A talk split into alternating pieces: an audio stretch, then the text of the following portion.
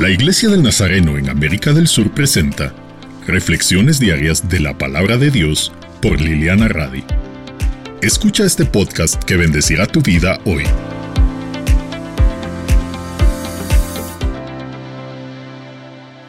En el cuerpo de Cristo, que es la Iglesia, cada uno de nosotros tenemos una función y él mismo concedió a unos ser apóstoles y a otros profetas, a otros anunciar el Evangelio y a otros ser pastores y maestros. Cuando descubrimos nuestro rol en el cuerpo y lo hacemos, impulsados por el amor de Dios, sentimos que estamos poniendo nuestra parte en un todo que es mucho mayor que nosotros.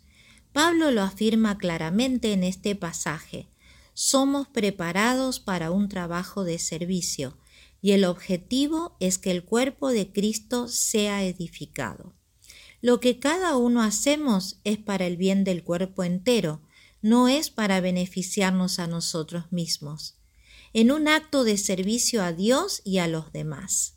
Cuando servimos con esta mentalidad, pensando en la causa que nos une, no hay lugar para el egoísmo, el orgullo o la comparación. ¿Cuál es tu función en el cuerpo de Cristo? ¿La realizas con esta mentalidad? Reflexiona hoy sobre cómo puedes servir mejor al cuerpo y edificar juntos la iglesia a la cual Cristo nos llamó a edificar. Señor, te damos gracias porque nos haces parte de tu cuerpo y nos das una función para cumplir. Gracias porque podemos aportar lo que somos y porque juntos edificamos la iglesia. Ayúdanos a mantenernos en la actitud correcta a la hora de servir.